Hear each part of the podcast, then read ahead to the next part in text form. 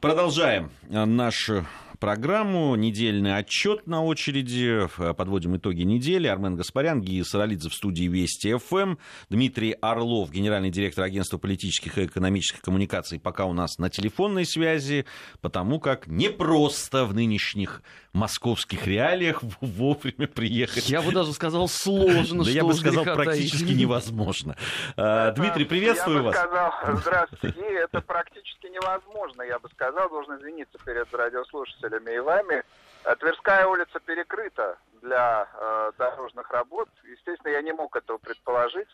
Перекрыта полностью. Речь не идет о том, что э, там какая-то часть э, дорожного полотна ремонтируется. И, э, значит, э, Э, водителям предложено э, выбирать маршруты объезда. Ну вот... Э, вот вы выбираете. Я, я выбрал, да, и движусь к нам, но это я, так сказать, никогда не опаздывал в эфир. Это, так сказать, исключительно Э, значит, вследствие э, чрезвычайной э, активности по благоустройству властей Москвы будем надеяться, что значит, эта активность закончится благоприятно, и все мы увидим, наконец, результат этого благоустройства. Да, взаимно. Взаимно. Я тоже надеюсь, что все будет, обещают, что даже пробок станет меньше. Хорошо, к важным таким большим событиям мировым. Сегодня, вчера очень много а, говорилось, э, в частности, и на Украине, по поводу э, вот этого телефонного разговора лидеров нормандской четверки, о котором нам еще на э, Большой Двадцатке говорили, да, там лидеры России, Германии, Франции и Украины должны провести. Вот Климкин, министр иностранных дел Украины, заявил, что главы четырех государств могут созвониться уже через неделю, в период там, с 24 по 30 июля. Ну, вообще все говорили о том, что этот телефонный разговор должен состояться где-то это в июле, э, во второй половине, естественно, там, в конце июля. А, на ваш взгляд, э, Дмитрий, ну вот если это состоится разговор, это разговор о чем? о возможности проведения каких-то переговоров или обмен информацией? Вот что это будет, на ваш взгляд? Я думаю, что если говорить о повестке, то в ней два актуальных вопроса. Это нормализация на сказать, юго-востоке Украины э, и выполнение, общее выполнение Минских соглашений. Вот. И э, если готовить встречу, то нужно обсуждать, тайно обсуждать, так сказать, эти два э, вопроса. Но можно поговорить и э, практически на общие темы о состоянии значит, украинской проблемы, о позициях различных сторон. Моя точка зрения всегда заключается в том, что лучше обсуждать э, конкретные параметры возможного соглашения или э, сказать, детали того, что там э, будет делаться. Я думаю, что отдельным, так сказать, отдельным вопросом, отдельным предметом для переговоров, конечно, э, могут стать вот эти заявления украинских властей, ну, относительно недавние, о том, что урегулирование на юго-востоке Украины может быть достигнуто с помощью значит, украинских вооруженных сил и вообще военных методов. А, имеется в виду в случае, так сказать, э, если там будет прекращен огонь и, собственно, э, вооруженные силы э, значит, Луганска и Донецка сдадутся, так сказать, на милость Вот это вот, конечно, значит, возможное урегулирование с помощью силы оружия, вот это, конечно, вопрос, который, безусловно, нужно ставить. Я думаю, он будет поставлен. Дмитрий, на этой неделе же э, все, опять же, вот связанные с Украиной, обсуждали законопроект, который таки все-таки подготовил э, господин Турчинов и который э, сразу же отрицал э, возможность проведения выборов э, на территории Донецкой и Луганской областей. А это просто, если кто-то не помнит, седьмой пункт Минского соглашения. Отсюда да, воп... да, очевидно совершенно. Да, да. От, отсюда вопрос. Вот в очередной раз Украина показывает, что она ничего делать не хочет демонстративно. И будет ли ужесточена, на ваш взгляд, риторика первых лиц нормандского формата в этой связи? Ну, я бы ожидал ужесточения этой риторики, поскольку э, и французский президент недавно заявлял о том, что вот тот самый, так сказать, э, план Макрона, э, который рекламировал, рекламировал Порошенко, в чем суть, суть э, этого подхода? В практических, прагматических шагах. Вот есть седьмой пункт, вы справедливо упомянули, о значит, проведении выборов. Значит, нужно не тормозить этот процесс, а разрабатывать законопроект или там, так сказать, иные механизмы регулирования для проведения выборов. Мы же видим совсем, э, значит, другой документ, который, надо сказать, украинскими властями был разработан намного позже, э, чем этого требовали Минские соглашения. А, Дмитрий, по поводу Минских соглашений, вообще в принципе подхода к ним. У меня есть ощущение, что Минские э, соглашения, Минск-2, да, в, если говорить э, точнее, он какой-то ренессанс такой переживает. Потому что в какой-то момент все уже говорили, что все, да, Минские соглашения похоронили, ну, с разных сторон по разным причинам об этом говорили. А, вот, говорили о том, что никто не собирается их выполнять уже, в первую очередь Киев. Ну да, ждали вмешательства, да. так сказать, довольно активного Соединенных Штатов, которого не последовало, надо сказать. А вот сейчас сейчас, а сейчас ощущение, что опять все возвращаются как, безальтер... ну, как э, практически безальтернативный. Да, ну, конечно, механизм-то существует. Раз, э, значит, э, существует вот эта четверка, формат нормандской четверки, два, и, значит, а проблемы-то накапливаются, понимаете, и, и, конечно, их нужно решать. И все упирается, конечно, в выполнение вот целого ряда пунктов соглашений, прежде всего украинской стороны. И прежде всего, конечно, речь идет о седьмом пункте. Сначала выборы, потом границы. Логика именно такая, а не какая-то иная. Так и а. альтернативы, понимаешь, э, нет ведь э, минскому формату. Это признали все, начиная там от Трампа с Тиллерсоном э, и заканчивая украинскими деятелями. Но при том, что последние как раз и не хотят категорически его выполнять. А отсюда вопрос, ну хорошо, вы ему можете там переименовать, да, условно. Там, не нравится вам Минск-2, ну назовите там Женева-3. Астана 4 условно, да, но ведь э, он, по мнению очень многих, является таким э, абсолютным эталоном ш, э, хорошей, качественной дипломатической работы. Все равно ничего не происходит. Ну, э, не, все-таки что-то происходит. Ну, посмотрим, ну, саботаж происходит. Ну да. А, по поводу еще вот Макрон уже упоминался в нашем сегодняшнем разговоре. А, состоялась очередная, надо сказать, встреча а, Дональда Трампа, президента США, с французским президентом Эммануэлем Макроном. Мы тут с коллегой Дмитрием Куликовым подсчитали, что да, с момента, как Эммануэль Макрон стал президентом, они с Дональдом Трампом встречались уже четыре раза. На разные площадки были. Вот. Но такая активность, все воспринимают такую активные встречи, такую активность э, переговоров э, Макрона с Трампом с тем, что Соединенные Штаты Америки как бы делают ставку на Францию э, как э, нового, да, такого лидера, что ли, в этом смысле Европейского Союза. Э, вот как вы к этому относитесь? Я полагаю, что Трамп вынужден идти по этому пути, потому что э, Германия по целому ряду так сказать, вопросов дистанцируется от Соединенных Штатов. И э, если в ближайшее время будет принято э, значит, э, вот эта санкционная значит, история, если будет, будут приняты ограничения э, по поставкам э, нефтегазового оборудования некоторых э, еще э, значит, э, компонентов в Россию, то от этого пострадают и американские, но прежде всего немецкие компании.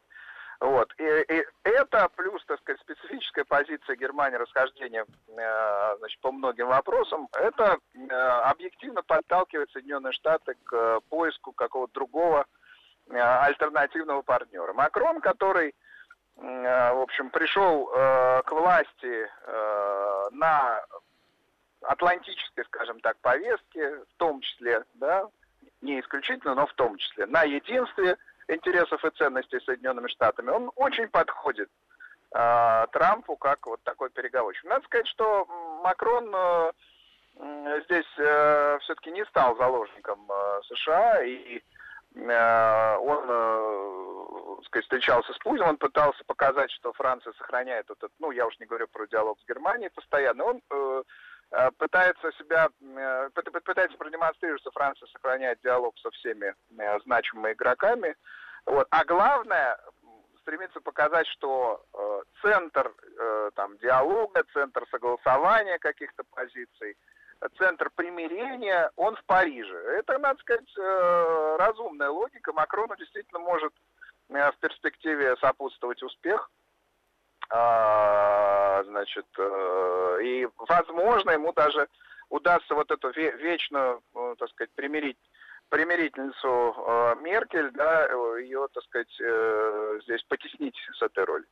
Ну вот э, как будет Германия реагировать и сама Меркель на все это? А, да, Германия, Германия, конечно, будет реагировать неблагоприятно, хотя, э, так сказать, Макрон и э, Меркель демонстрируют всячески самые благоприятные личные отношения, э, сказать, объятия.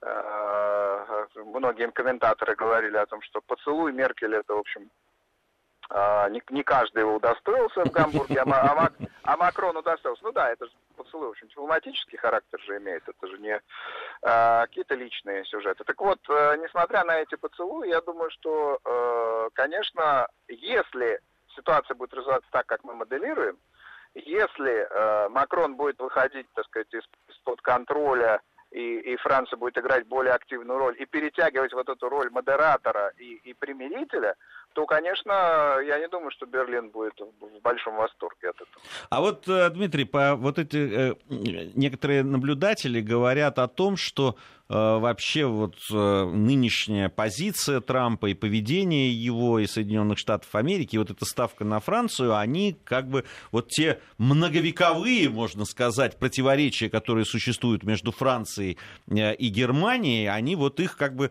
вновь возрождают. Вот к этому как вы относитесь? Ну, подождите, пока давайте не будем с такими глобальными прогнозами.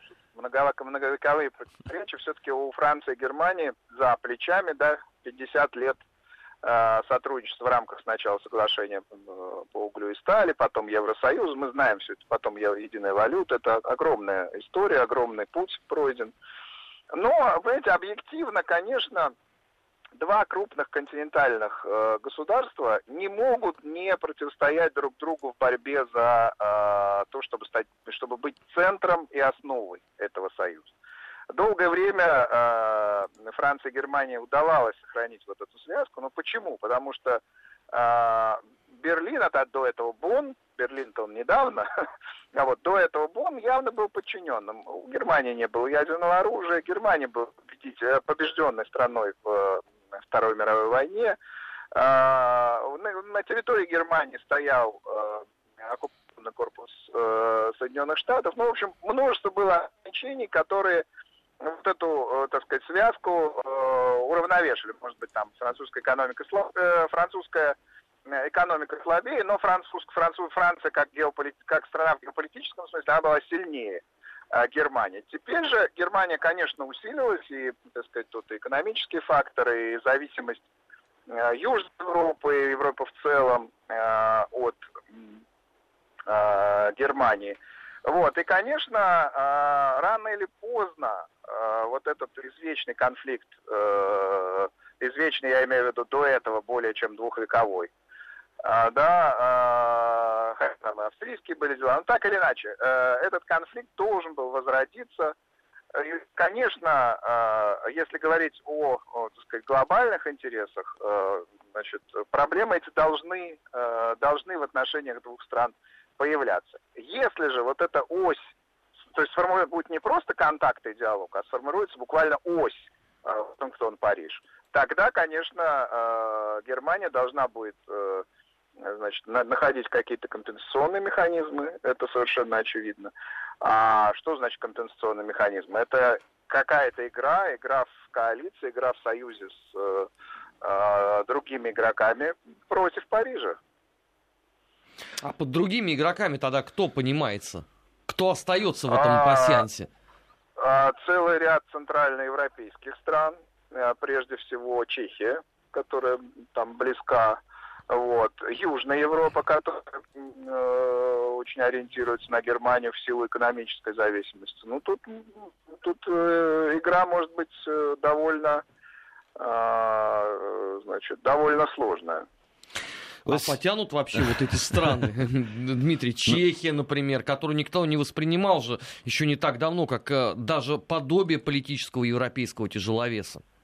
Нет, это не тяжеловес. Я говорю о том, что можно выстроить в качестве альтернативы. Я не говорю о том, что по влиянию Чешская республика равна французской, конечно, нет. Это э, друг, разного уровня совершенно э, страны, экономики и так далее. Но все-таки давайте не торопиться с такими прогнозами. Пока э, значит, отношения Германии и Франции, они достаточно, так сказать, спокойные, гармоничные и Э, пока речь идет о неких акцентах в взаимодействиях там э, тех же Франции, Герма... Э, простите, Франции и Соединенных Штатов с одной стороны и там, значит, Германии и Франции с другой. Все равно вот это, так сказать, общее поле диалога, оно не разрывает.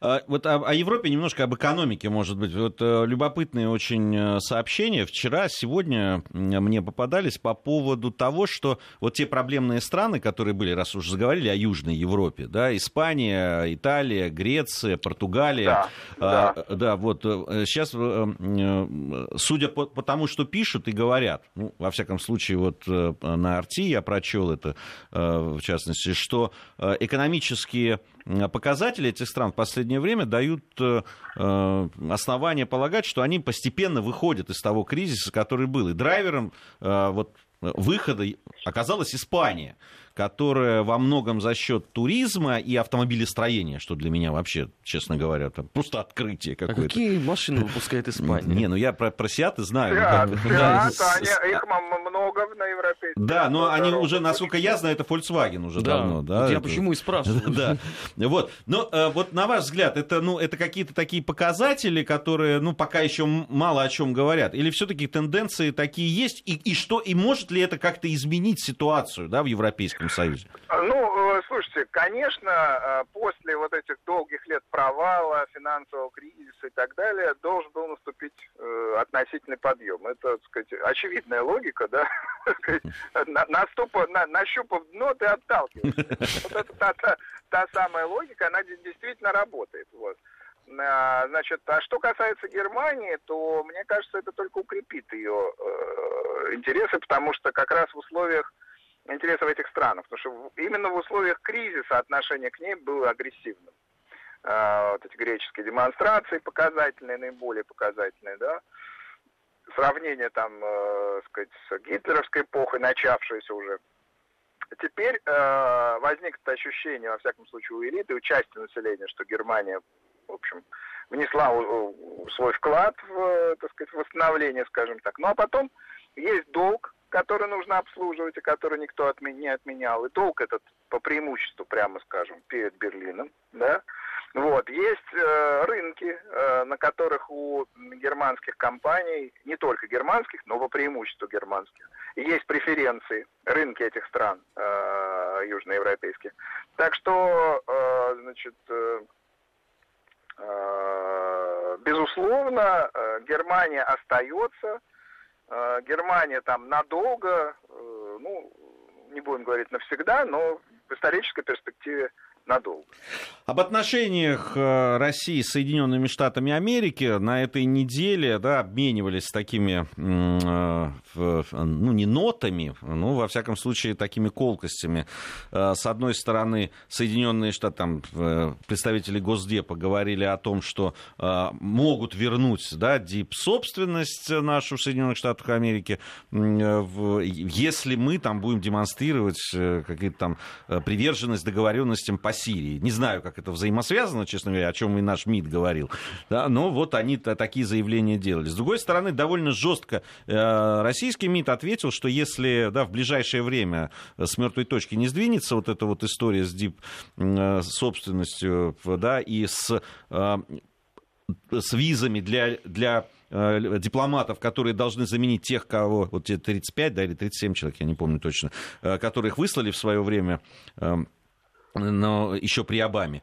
Вот, э, если это не решится вопрос, то тогда будут э, приняты зеркальные меры. Вообще, насколько это, э, это, эта ситуация да, на первый взгляд не такая принципиальная, может быть, или наоборот, не такая важная, но принципиальная, э, может вырасти в действительно дипломатическую войну такую открытую? Ну, я не думаю, что кто-то заинтересован в том, чтобы сделать из нее войну, но, тем не менее, позиция Лаврова, она здесь абсолютно адекватна. Во-первых, нельзя э, как бы обусловливать э, претензии какие-то к дипломатической собственности э, значит, э, нашей политикой где бы то ни было. Сирии или где-то еще, это просто будет означать, если мы на это пойдем, вообще надо на обсуждение таких вопросов, что мы потеряли суверенитет, что у нас можно там арестовать недвижимость, и мы на следующий день пойдем и сделаем что-то, чего хотят так сказать, э, в государственном департаменте. Конечно, это не, невозможно. Это, во-первых. Во-вторых, зеркальный принцип, он, конечно, абсолютно логичен.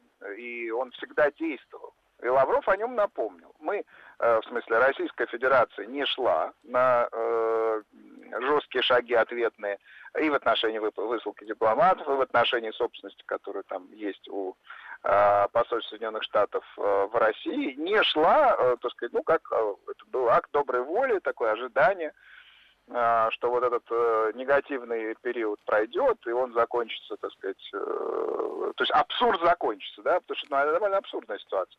Но раз, э, так сказать, э, соответствующих решений по отмене этих шагов, которые вы справедливо заметили, при Обаме еще были сделаны. Раз это не делается, значит, э, будут предприняты зеркальные шаги. Не потому, что Россия хочет начать дипломатическую войну. Более того, я, я думаю, что из этого никто не будет делать какой-то сверхинформповод или какую-то большую историю. Но зеркальные шаги должны быть предприняты. И если Соединенные Штаты не откажутся от шагов, которые были предприняты тогда, а еще при Обаме, и по нашим дипломатам, по нашей э, собственности, соответственно, э, встречные шаги будут предприняты Россией. Третьего не дано. А, и еще из наших отношений, ну, хакеры никуда не уходят из информационного поля. Сразу две, да, там новости пришли, которые э, э эту, на эту тему.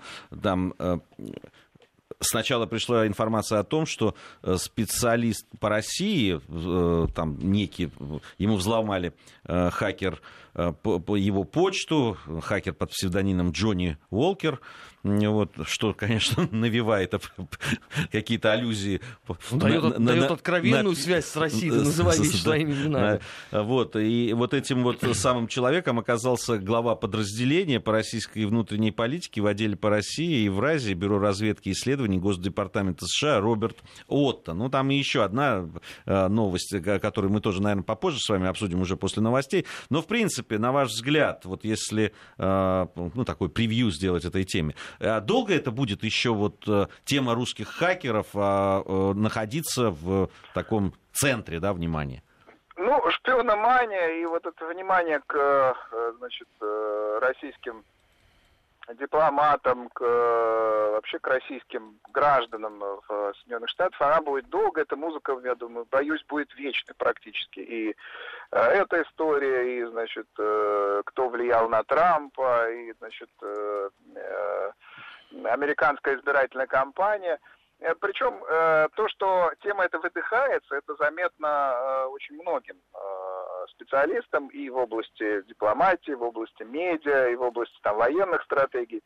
Но, к сожалению, она разогрета в пропагандистском таком, в, значит, и в политтехнологическом смысле, и поэтому ее остановить уже будет очень непросто. Трудно, я затрудняюсь даже сказать, когда это, э, сказать, возможно. Может быть, через там несколько месяцев, когда, собственно, поток фактов, которые э, как, как э, поленья в, это, в этот огонь, э, так сказать, бросаются, когда поток этих фактов, может быть, уменьшится или, или иссякнет. А, у нас сейчас время новостей. А, я напомню, что у нас э, эта программа «Недельный отчет», итоги недели мы подводим. Будем это делать сразу после того, как узнаем все основные новости. Армен Гаспарян, Гия Саралидзе в студии Вести ФМ. И нашего гостя мы все-таки ждем. Я надеюсь, и увидеть его и в студии. Недельный отчет. Подводим итоги.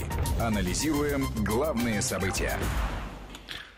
Продолжаем а, мы подводить итоги недели. А, ожидаем мы Дмитрия Орлова, нашего гостя сегодняшнего, генерального директора агентства политических и экономических коммуникаций, уже здесь э, у нас в студии. Э, судя по всему, вот буквально через пару минут он здесь появится. Продолжаем подводить итоги недели. Вот по поводу последнего сообщения, в, одного из сообщений в новостях по поводу да, вот какой-то начавшейся неразберихи. Вернее, не разберихи, а какой-то э, проблем с авиационным сообщением между э, Грузией и Россией. Э, мы поговорим в следующей части нашей программы обязательно. Как раз она у нас по она у нас, бывшему да, пространству. Бывшему пространству. И вот я даже не о самом инциденте, который там произошел, и, не, и нестыковках, которые происходят, а о том, какие выводы из этого делаются и там, и здесь, и какой информационный шум ну, сопровождает конспирологии это. вообще. Ну, да, мы и конспирологии не, ну это идет политизация. А, и вообще тут интересно поговорить о том, а возможно ли вообще, может что-то между э, странами произойти такое, что тут же не будут политизировать. Да? Тут можно, можно будет вспомнить и некоторые события э, в других закавказских странах э, и так далее. Э, э, здесь интересно будет поразмышлять и, может быть, даже подискутировать с нашими слушателями в том числе.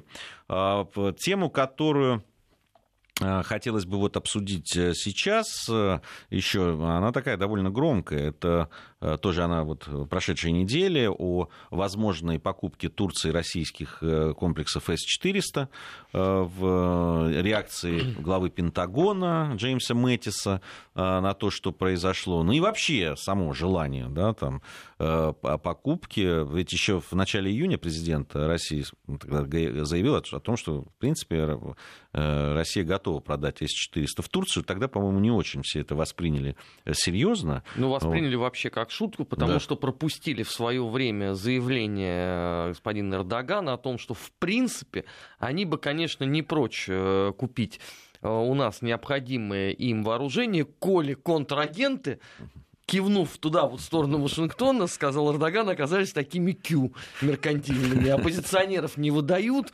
гарантии свои не соблюдают и так далее. Но э, на тот момент ведь эм, э, все это заявление пропустили мимо ушей, поскольку э, оно совпало же, как ты помнишь, Турция тогда воевала с Голландией и Данией по поводу того, что им запретили референдум.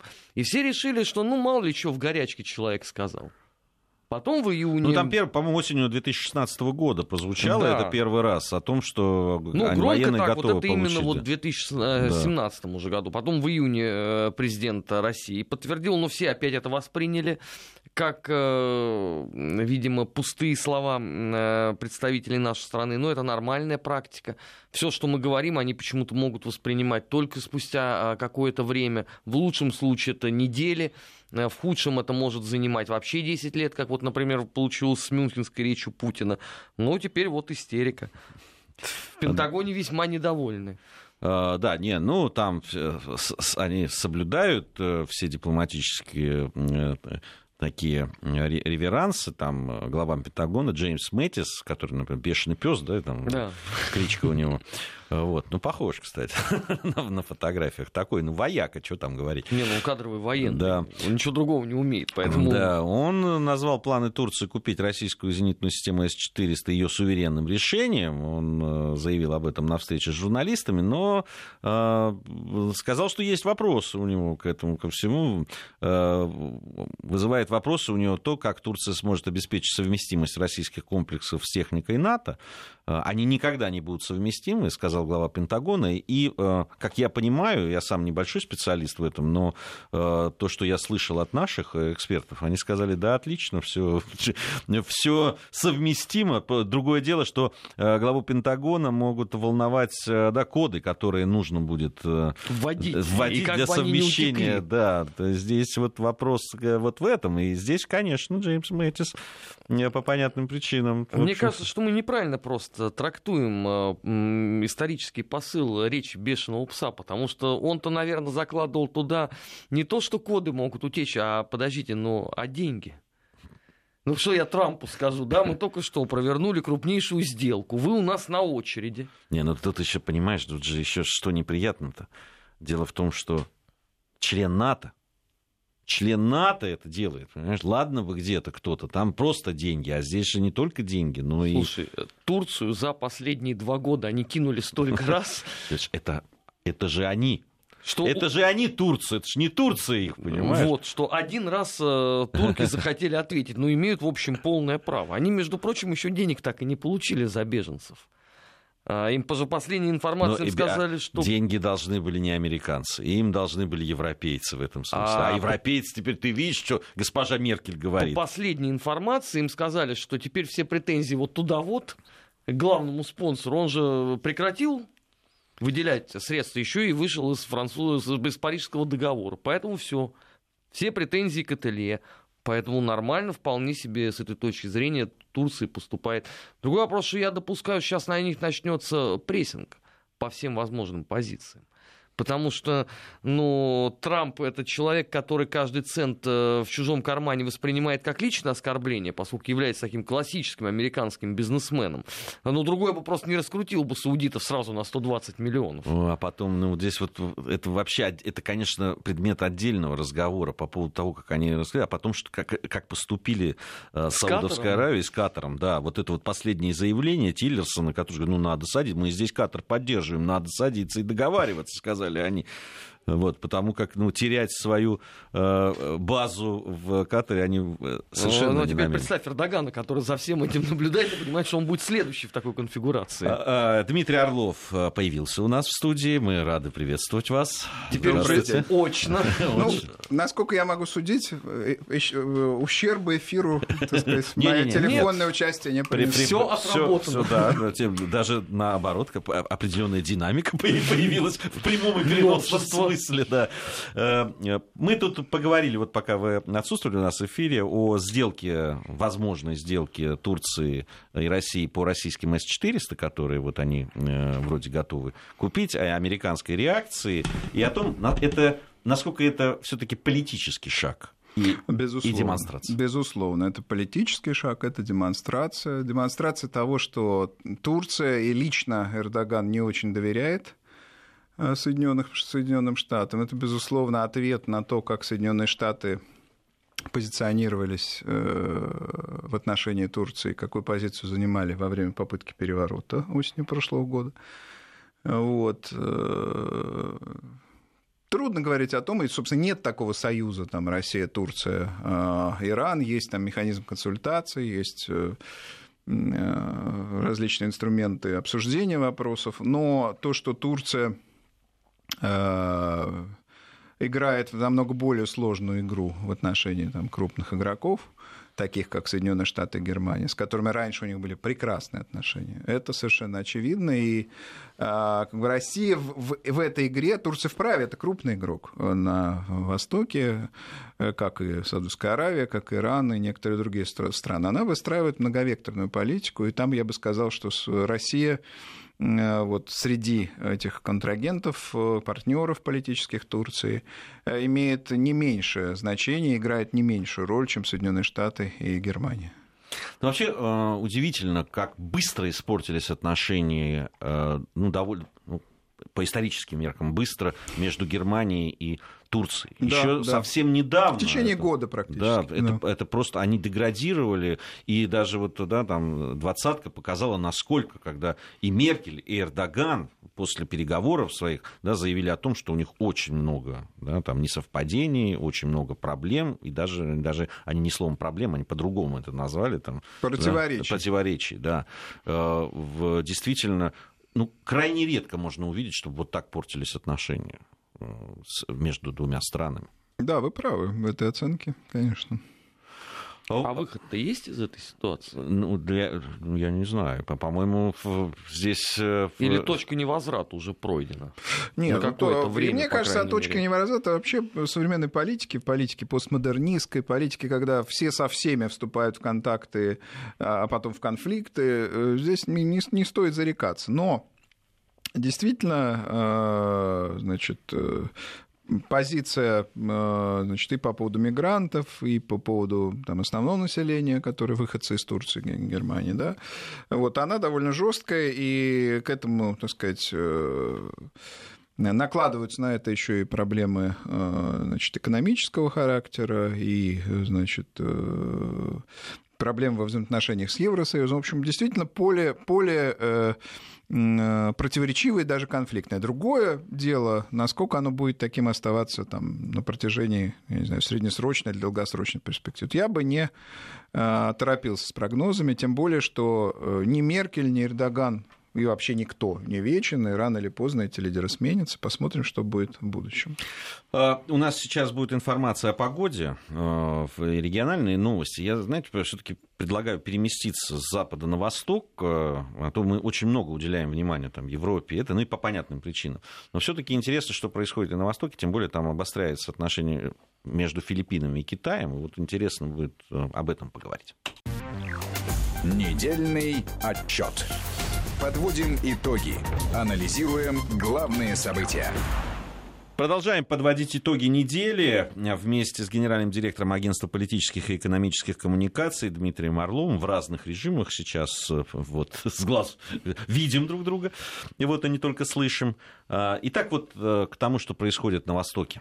А, действительно, очень Э, иногда мы увлекаемся все-таки за Европой, там, ну, там, когда говорим, а, говорим о каких-то игроках таких, ну, понятно, Китай всплывает, но все-таки там есть и Япония, там есть другие страны, и, и надо сказать, что центр экономического роста, экономических претензий, в том числе он сместился на восток, и об этом все конечно, говорят. Конечно. Да, есть Индия, и ну, можно перечислять.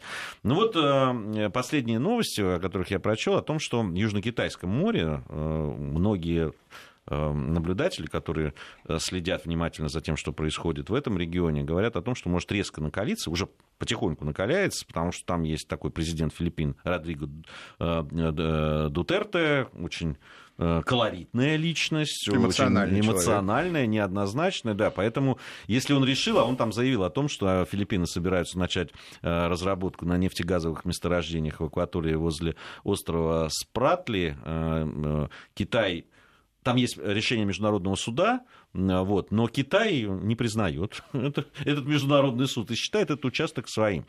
Понятно, что могут возникнуть проблемы, тем более, что если мы и говорим о Китай, как, э, да, который проявляет некую воинственность и э, какую-то, ну, можно даже сказать, несдержанность в какой-то смысле, то это как раз касается вот этих вот островов и участков, которые там, э, за которые идет спор. Вообще, это очень серьезная проблема, которая может иметь далеко идущие последствия. Ну, во-первых, я хочу напомнить, что Америка, как империя, заявила о себе именно после войны с Филиппинами в начале 20 века. Америка империя началась тогда. Во-вторых, для Китая действительно важны острова близлежащие.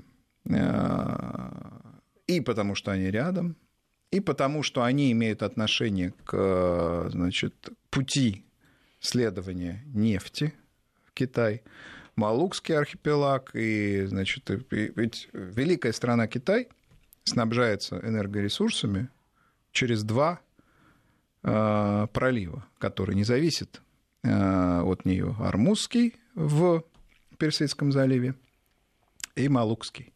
Достаточно заблокировать с помощью какого-то сильного флота гипотетического, да, заблокировать два этих э, значит, пролива, и, и э, Китай окажется без энергоресурсов. Ну, при этом есть, конечно, нефть и газ, который она получает, прежде всего нефть, которую она получает из э, России, но он относительно небольшую роль играет в энергобалансе. Поэтому, конечно, они очень, китайские власти, очень серьезно относятся к островам. Именно как к транспортному и инфраструктурному, логистическому этому коридору.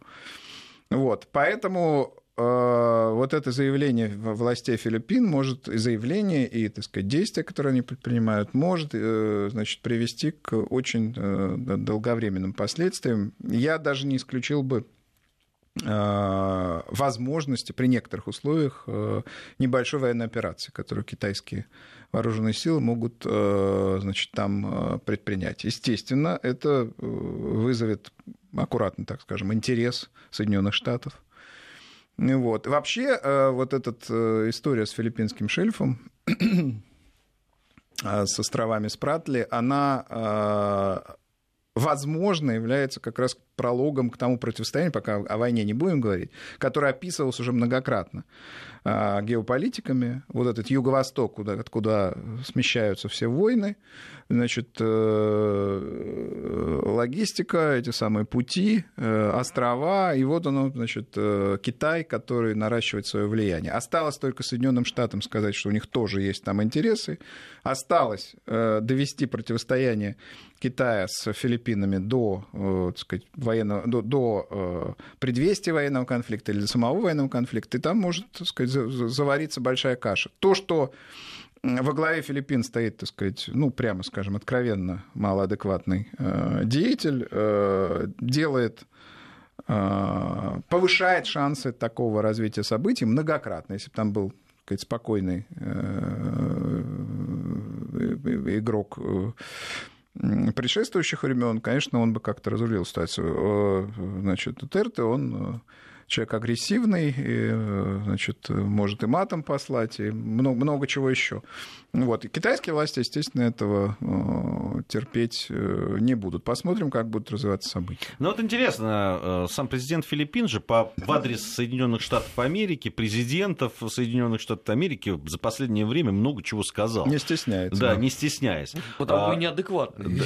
Ну, не, он неадекватный по многим другим причинам. Не, он ну, и по внутриполитическим проблемам весьма странно высказывается. Там он... с внутриполитическими там совсем... Нет, я в данном случае это цитирую только американскую печать, которую откровенно называет неадекватным за наезды на Вашингтон. Да, но вот э, и здесь э, ну, вот Филиппинам вступать сейчас в какой-то открытый да, там, конфликт с Китаем, имея ну, подпорченные уже отношения с Соединенными Штатами Америки, было бы странно, честно говоря.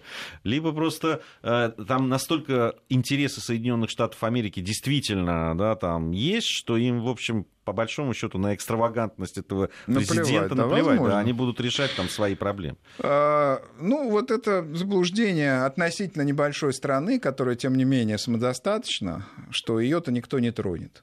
Давайте вспомним Аргентину в споре с Британией по поводу Фолклендских или Мальвинских островов. Она была уверена, что она фактически, ну, там велась хозяйственная деятельность, там жители, мы присоединим эту территорию, и, собственно, Британия и не пикнет. Она далеко и вообще.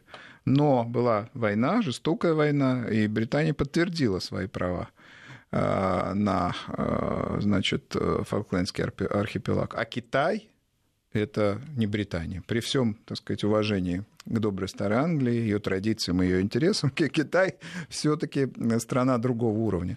В общем, я предсказываю здесь серьезное обострение, э, если Дутерто не э, значит, пойдет на попятную. Это реально, так сказать, не некие абстракции, это зона конкретных интересов э, Китая. А там, где они считают, что это их, либо, так сказать, зона какая-то, куда они вложили деньги, как в какой-нибудь там скажем, Африку, да, где они прямо покупают, так сказать, э, недра, да, э, там они действуют, так сказать, очень жестко, что мое, то мое, по давнему римскому э, принципу. Но здесь ведь напрямую будут нарушены законы международные, да, там Палата Третейского суда в Гааге еще в 2016 году подтвердила право Манилы на доступ к морским месторождениям нефти вот там вот на этом архипелаге. Власти Китая не признают не, не, вернее, отказываются признавать и исполнять решение Гаагского суда, но если они мало того, что не признают это одно, а если еще начнут как-то там силу проявлять, то там... Э, ну, это... в общем, я бы этого не исключал. А что касается решения Гаагского суда, хочу напомнить принцип, который, кстати, в американской геополитике был сформулирован, а не там в китайской. Might is right. Сила есть право. Если, так сказать, э, будет такая сила, которая, так сказать, может э, изменить течение событий, рано или поздно она будет э, санкционирована. Это может быть печально для сторонников исключительно легитимистского подхода к международным там, отношениям, и дипломатическим, в том числе отношениям к праву международному, но тем не менее. Легитимирована была даже и тогда, в, там, скажем, после когда складывалась Версальская система в 1648 году, да и потом Венская, когда система складывалась после, на ходе Венского конгресса после наполеоновских войн. Легитимированы были те итоги, которые были, были достигнуты с помощью силы. А сегодня э, так действовать вроде бы уже невозможно, но когда действуют самые крупные игроки, э, такой подход, так сказать, вполне реален. Из этого не следует мой прогноз о том, что война между Китаем и Филиппинами начнется завтра она может вообще не начаться. Но я думаю, что Пекин несмотря на решение Гаагского суда, о котором вы говорите, и которое имеет место быть, будет использовать максимум инструментов э, давления на ситуацию и будет э, заставлять э, Манилу, э, собственно, подчиниться э, своей воле. Вообще вот интересно, как Китай, который не любит особо демонстрировать да, свои это отношения... не демонстративная страна. Да, да как, по отношению к событиям в других частях мира, да, они очень часто воздерживаются при голосовании да, да. по каким-то для других животрепещущим темам. Но все, что касается Э, того, что они считают своими интересами вот в своем регионе, они, конечно, невероятно к этому э, трепетно относятся и очень э, в этом смысле очень резко отвечают. Ну, здесь можно вспомнить еще один принцип, который на гербе Британии, да, «Dieu et mon droit», Бог и мое право. Вот, значит, вот Китай его давно и успешно, так сказать, эксплуатирует. И использует. Э, в общем, это принцип правильный. Есть интересы дальние, геополитические, великие, и в них, э, так сказать, можно воздержаться. Китай ведь играет э, как, как восточный, крупный восточный игрок, главный восточный игрок, играет в долгую. Можно сейчас воздержаться, потом кого-то поддержать. Это дело там, 50 лет, 100 лет будущих.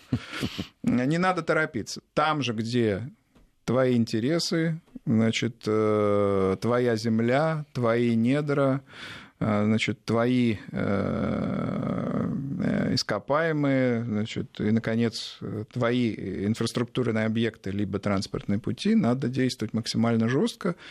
И это, кстати, в общем, заставляет в том числе должно заставлять задуматься о пределах сотрудничества с Китаем. То есть то, что они считают своим или находящимся в зоне близких интересов, это, ну, всегда они за это, так сказать, в, в это вгрызаются зубами. Это, кстати, еще же хотел бы напомнить знаменитую фразу Генриха IV про то, что то, что близко, я с удовольствием беру то, что близко. Ему э, возражали, значит, если бы ты был Э, не в Наваре, а в Сен-Клу надо было бы, ну, то есть под Парижем надо было бы опасаться. Да, нужно опасаться, сказал он. И, и стал, между прочим, французским королем. Спасибо большое. Дмитрий Орлов, генеральный директор агентства политических и экономических коммуникаций, был у нас э, в гостях. В следующем часе программа «Бывшие».